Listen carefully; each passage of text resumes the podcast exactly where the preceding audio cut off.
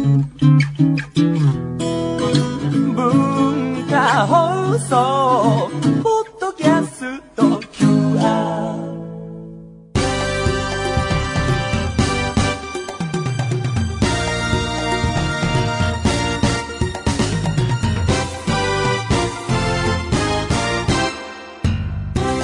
皆さんこんにちは。内山聖輝のワンクールシーズン2パーソナリティの内山聖輝です、えー、5月16日です。最近あの w i f i 環境を新しくしたっていう話したと思うんですけどそれでこうあいろいろ夢は広がるなと思って久々にあ Apple TV っていうのを僕持ってるんですよ、まあ、また Apple 製品が リストが増えたと思うんですけども。Apple TV っていうの持ってて、それで何ができるかっていうと、テレビにつないで、で、Apple TV を Wi-Fi で無線 LAN に組み込むと、インターネットつながって、まあ、それ通して、あの iPhone で操作して YouTube 見られたり、iPhone とか iPad で映してる画面をテレビにそのまんま、あの、映せたりっていうのがあるんですけど、それで、あの、その中の機能の一つで、あの、Hulu っていう、オンデマンドで映画とか海外ドラマとか配信しているサイトとなんか連携しててすぐ飛べるようになっててでそれで w i f i も速くなったからまたやろうかと思って加入したんですよ。でなんかいろいろ見たんですけど、まあ、やっぱり快適で見やすくなっててね。あのーでそれでいろいろ調べる中でアメリカ版のフルにはなんか日本にはない機能なんだかサービスなんだかわかんないんですけど、クライテリオンっていう、あの、アメリカの、えー、ブルーレイとか DVD、映画のブルーレイとか DVD を売る会社があって、そこのやつは、あの、他の会社でも売ってるような名作映画をクライテリオンは出すんですけど、画質もすごいいいし、パッケージもむちゃくちゃかっこいいみたいな。ので有名で、あの、クライテリオンファンはすごい多いと思うんですけど、僕も、あの、集めたいなって思ってるんですけど、それとなんかフルが提携してて、あの、月額いくらで、その、クライテリオンが持ってる、あの、HD コンテンツを見られるみたいなのがあるらしくて、それいいって思って、日本でもやってほしいなと思うんですけど、いろいろ権利の問題とかも含めて難しいのかなと思いつつ、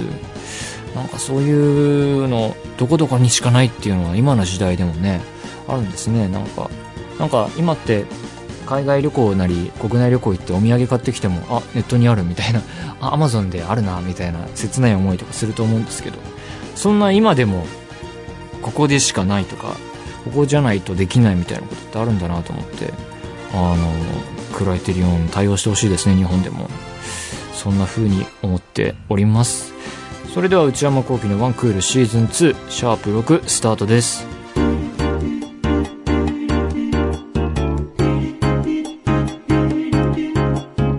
内山聖輝のワンクールシーズン2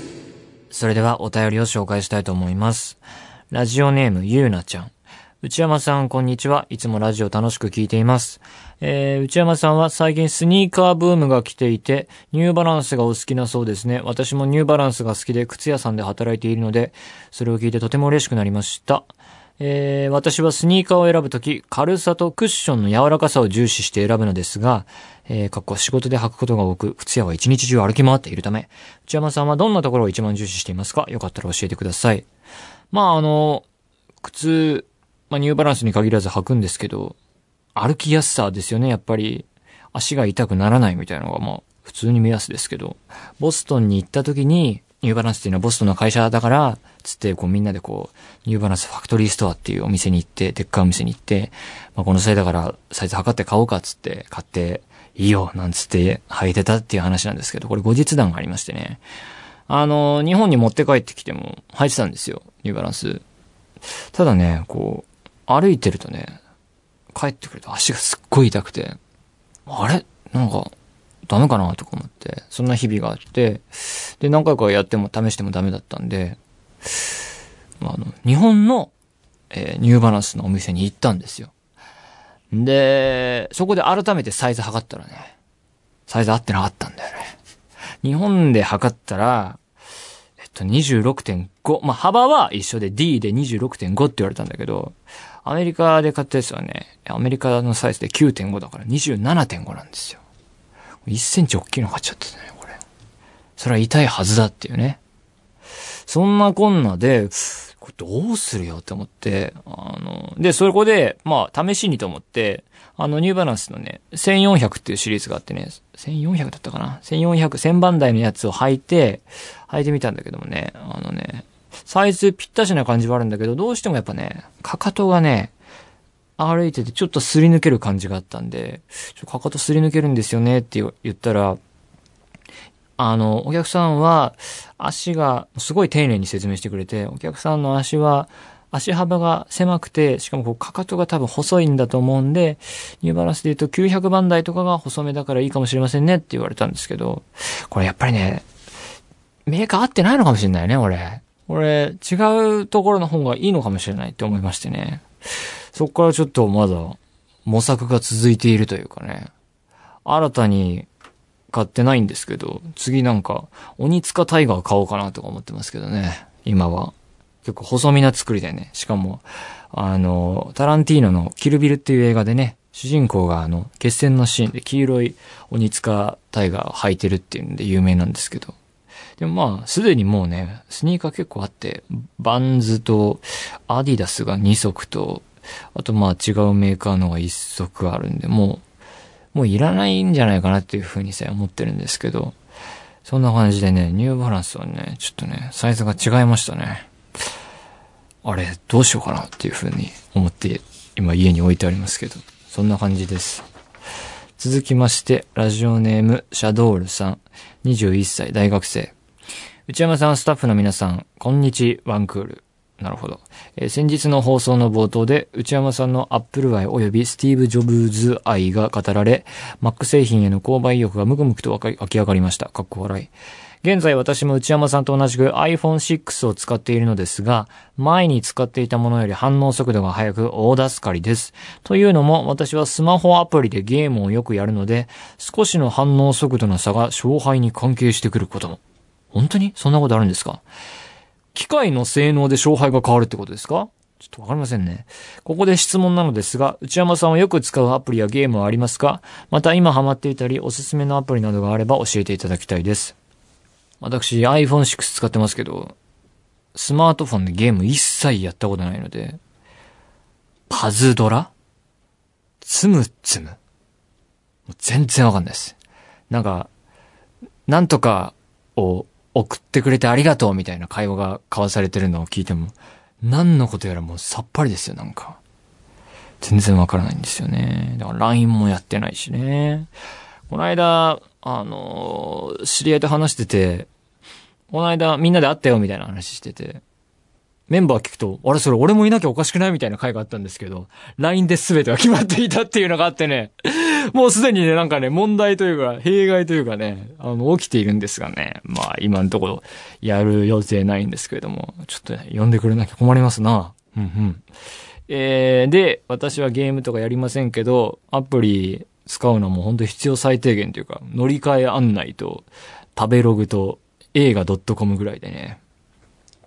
映画 .com は、その日何見ようっていう時に上映時間調べられるので便利で使ってるんですけど。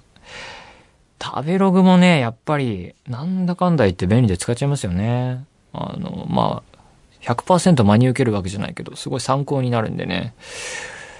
何食べようってなった時は結構使っちゃいますね。そんな感じですかね。えー、続きまして、ラジオネームくまさん。いつも楽しく拝聴させていただいております。私は内山さんの学生時代の話が大好きで、話題に上るたびについ自分の学生時代を思い出してしまいます。私は大学で言語学を学んでいたのですが、いつか教授が言った、誰もが当たり前のように言語を使用できるようになるけれど、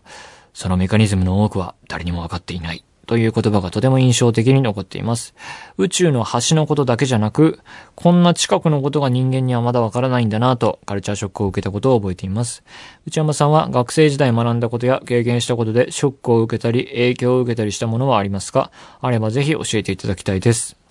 えー、これはですね、似たようなというか、えー、続いて、えー、ラジオネーム、熊の大好物は鮭さん、東京都大学生。内山さん、こんにちは。えー私は放送、えーされている時間、大学の授業があるので、ポッドキャストでいつも聞かせていただいています。ちなみに内山さんのラジオが放送している時は、ワイシャツを作る授業をしています。へえ。そこで質問なのですが、内山さんが大学生時代に面白かったと思った授業があれば、あれば教えていただけると嬉しいです。ワイシャツですか？すごいですな。あの、じゃあ今も作ってるんでしょうかね。大学生の頃はね、何覚えてるかなって思って、パッと振り返ってみたんですけど、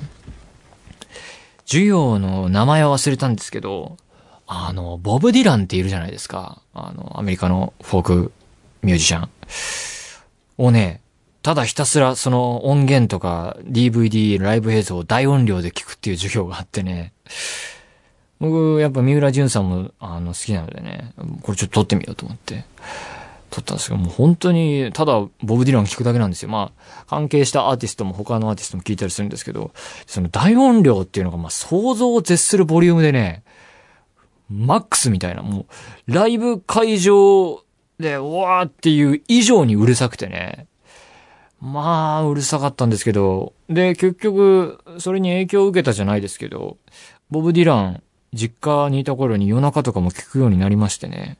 で、ボブ・ディランが影響を受けたみたいなのを何かで読んで、あの、アンソロジー・オブ・アメリカン・フォーク・ミュージックっていう、すっごいでっかいパッケージの有名な CD があるんですけど、もうアナログ版みたいなのに入ってる CD があるんですけど、あの、それをボブ・ディランが元ネタにしたんじゃないかとかって言われてるらしくて、それを買ったりして、そう考えると、あの、その授業で影響を受けたんじゃないかなというふうに思いますけど、なんかそんな風に、カルチャーっていうか、まあ音楽だったり映画だったり小説だったりっていうのを何か読んで、じゃあその人はどういうものを読んでいたんだろうっていう風に次に進んでいくっていうか、文化をこう、掘っていくっていうんですかね。なんかそういうのできるのも大学生のっぽいかなっていう風な意味で、今思い出しても悪くない流れだったなという風に思うんですけど、まあ皆さんもそういうのやってみてください。えー、というわけでこんな感じで何でもいいので送ってください。皆様からのお便りお待ちしています。内山幸喜のワンクールシーズン 2! 続いてコーナーに参りましょう。まずはこちら。内山のスイッチ。このコーナーでは僕が今ハマっているものやこれまでにハマったものについてお話ししていきます。今日のテーマはヨーロッパサッカー。今日はですね、えー私の数少ない趣味の一つである、えーサッカー観戦。まあ主に家でテレビで見てるんですけど、まあそういうヨーロッパサッカーについて話したいなというふうに思っております。なんで今かっていうと、あの、ヨーロッパサッカーもうすぐシーズンが終わるんですよ。あのー5月16日ですよね、今日。あのーチャンピオンズリーグっていうもう、ヨーロッパサッカーのお祭りみたいな大会があって、それの決勝が6月6日だそうで、もうそれ終わったらもう終わりかなっていう感じなので、で、今は各国のサッカーリーグの優勝も次々と決まっている時っていう感じで、もう次の移籍シーズンに向かって、あの、季節の変わり目というかそういう時期で、ヨーロッパのサッカーが終わる時期なので、あの、今かなというふうな思ってやってみるんですけど、何年ぐらい前からかな、ヨーロッパのサッカーを見るのは。1、2年ぐらいだと思うんですけど、きっかけは特になくて、まあ、スカパーっていうケーブルテレビに入って本格化したんですけど、まあ、特に応援しているチームもなくてですね、見るのは大体、まあ、日本人選手がいると、あ、その試合見ようかってなるんですけど、もうなんとなくで見てる試合も結構あって、まあね、ぶっちゃけこう退屈な試合もあるんですよ。何試合も見てると。これはたるいな、みたいな。でも、そういう試合を繰り返していると、今日は本当にすごい試合だったみたいな。この試合を見ると本当に僕は起きていてよかったみたいな瞬間があったりして、だからやめられないというか、そんな感じで日々過ごしてるんですけど、もうなんかね、大体、あの、海外サッカーって土日と、あと、週の中間の水曜とかにあたりにやるんですけど、火水とか。もう土曜日曜とかもう延々と、どっかの国ではサッカーやってますから、時差の関係でずれて、何試合でも見れるので、もうなんかね、2、3試合見てるともうよくわかんなくなってきますよね。同じ、あの、青、青い芝生で、あのね、サッカーコートの、画面をこうもうなんかもう目に焼き付きそうなぐらいで延々と見てるとね、わけわかんなくなってくるんですけど、まあそんな風な感じでよく見ていますね。で、で、ヨーロッパサッカー、ヨーロッパサッカーって言ってますけど、えー、4大リーグっていうのがあって、あの、国ごとにリーグがあって、主にスペイン、イングランド、ドイツ、イタリアがまあ代表的なところで、スペインがリーガって呼ばれますね。で、イングランドがプレミアね。ドイツがブンです。ここ一番日本人多いのかな、多分。で、イタリアはセリエって呼ばれますね。で、各国ごとに、それぞれサッカーの特色の違いみたいのがあって、まあ、ステルタイプだけどスペインのリーガはテクニックの争いみたいな風に言われていて、で、プレミアはもうなんか肉弾戦がすごいと。もう選手がもうぶつかりまくるけど、レフェリーあんまり、レフェリーっていうか審判あんまり取らない。で、流すっていうのが特徴としてあって。で、ブンデスは、ブンデスの特徴ってなんだろうな。まあ、カウンターかけまくるとかそういう感じかな。まあ、で、イタリアのセリエは、守備的とも言われますが、まあ、それだけじゃないんですけども。まあ、そんな風な意味で、えー、サッカーの文化の違いがあるんだけども、えー、それが、じゃあ、どこが一番強いのっていう風になると思うんですよね。リーグで一番は決めるけれども。で、それを決めるのが言ってみればチャンピオンズリーグっていう戦いで、その前の年の、えー、それぞれの各国のリーグの上の方の何チームかが出れるのがチャンピオンズリーグなんですけど、基本的には。で、そのチャンピオンズリーグ、そのやっぱどこが一番強いんだっていうのをこう、なんだろう。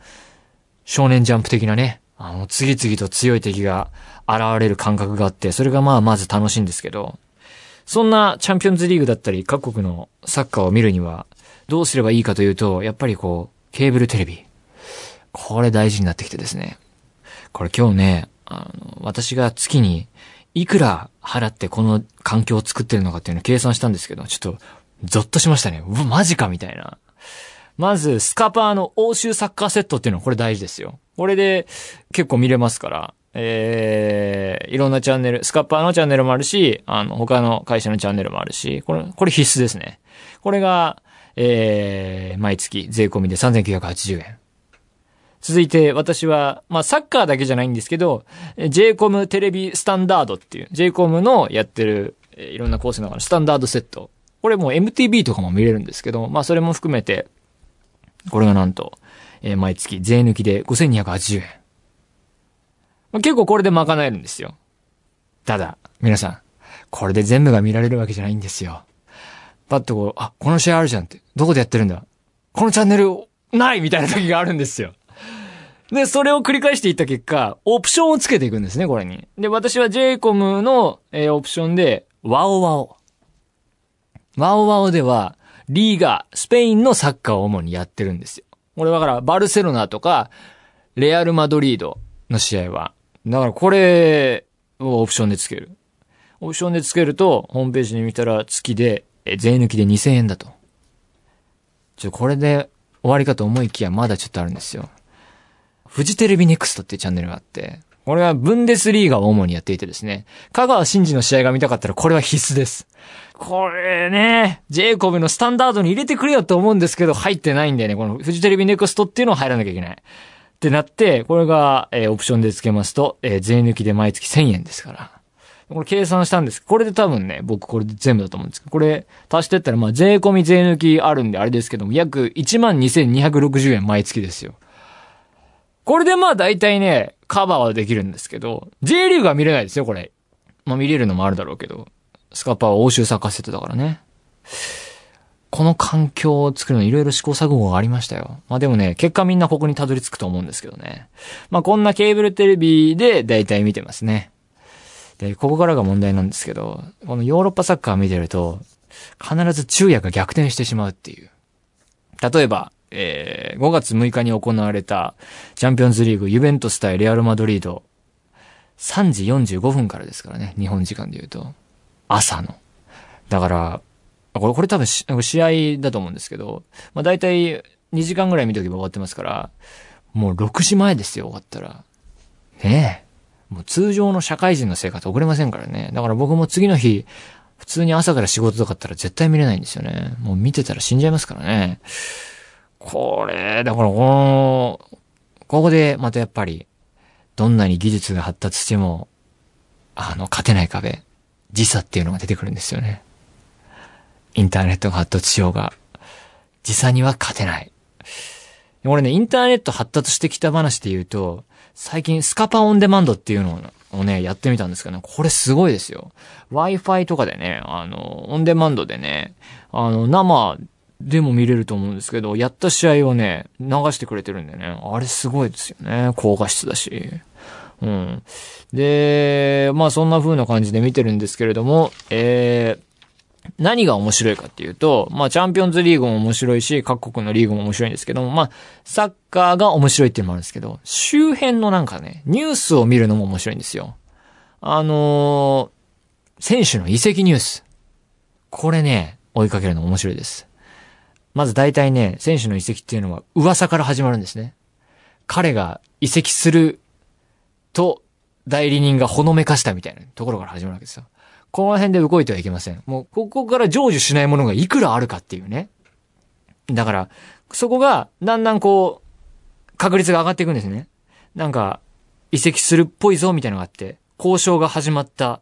チーム間では、えー、合意した。でも選手はまだわからないみたいな感じで、もう、いくつもの過程を経て、あの、移籍決定ってなるんですけど、移籍決定するまでのその細かいニュースを追いかけるのが面白いっていうのがあって、僕が今朝起きて一番何をするかって、サッカーニュースを見ることですから。枕元でこう、あーつって、今日も何かニュースは起きてないかなって見るのが、ね、楽しいんですよね。だからこう、サッカーのゲームのシーズンが終わっても、次は移籍市場が始まるので、夏の移籍と冬の移籍があるんですけども、だからこう毎日ニュースがあるんでね、もう1年間飽きることがないんですよ。ヨーロッパサッカーを追いかけることは。で、選手の移籍だけじゃなくて、監督の移籍っていうのも面白くてですね。あの、今年で言うと、ドルトムントのクロップ監督が辞めてしまうっていうことでね。次はトゥヘルっていう監督になるんですけども。もうそろそろ時間ですかね、これ。あ、そうですよね。先週、あの、痛み、青春、思春期の痛みやってないですからね。はい。というわけで、えー、またやります。以上、内山のスイッチでした。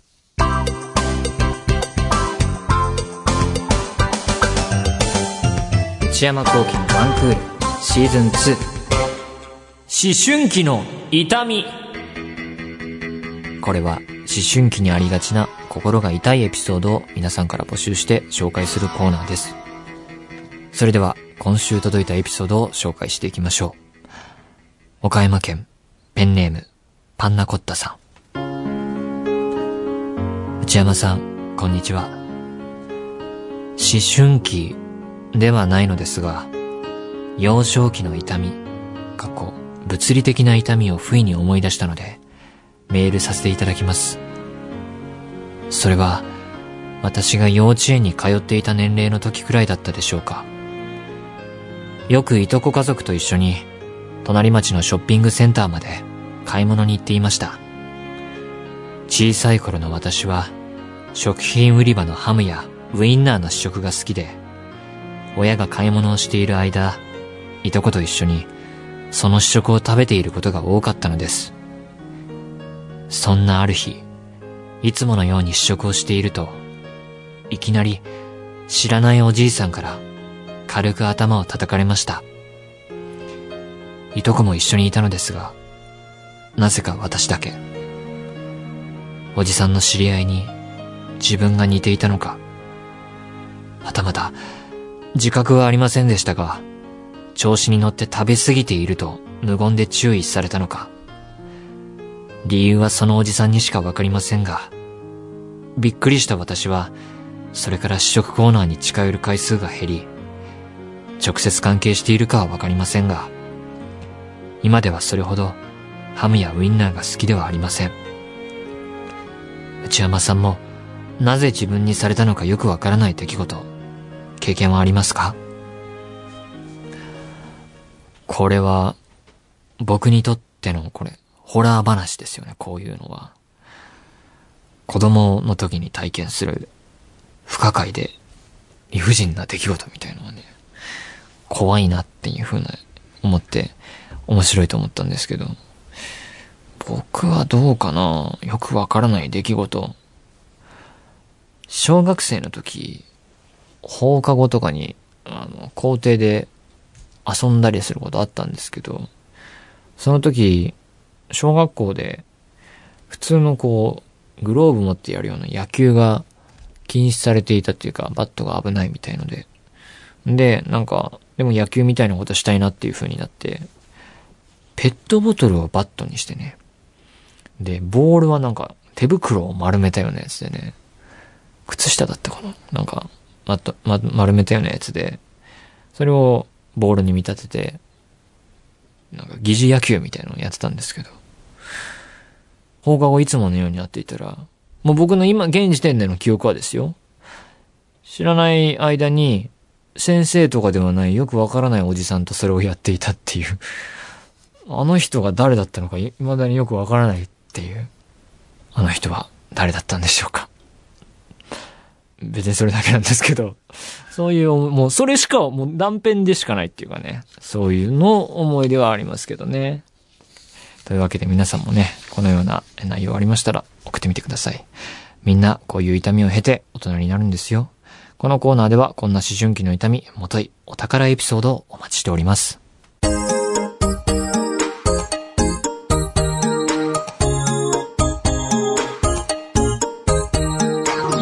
内山幸喜のワンクールシーズン2そろそろお別れのお時間です。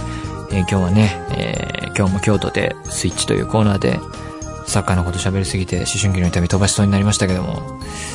まあ、やっぱりね、あの、僕が次のシーズンに向けて気になるのは、ドルトムントがどう復活するのかなってあたりですかね。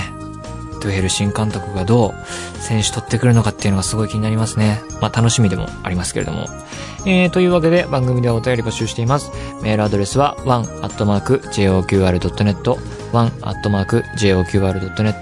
one の綴りは one です。番組公式ツイッターアカウントもあります。アットマーク one アンダーバー agqr です。フォローよろしくお願いいたします。さらに、ポッドキャストも毎週月曜配信中です。よろしくお願いします。ということで、次のワンクールまであと7回。また来週さようなら。